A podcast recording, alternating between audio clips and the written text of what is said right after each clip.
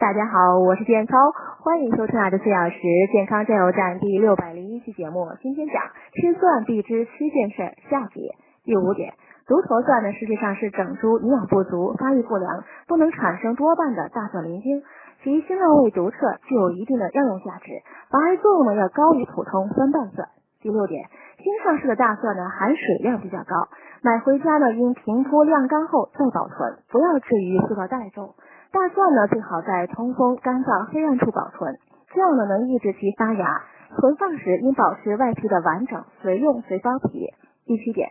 大蒜素呢对肠胃有一定的刺激作用，生吃过多大蒜呢易引起急性胃炎，长期过量食用还易造成眼部不适。肠胃功能不好的人，每天最好别超过一半；肠胃好的人，最好每天两到三瓣。肝病、非细菌性腹泻、眼疾、胃病、十二指肠、老溢血患者最好不要吃大蒜。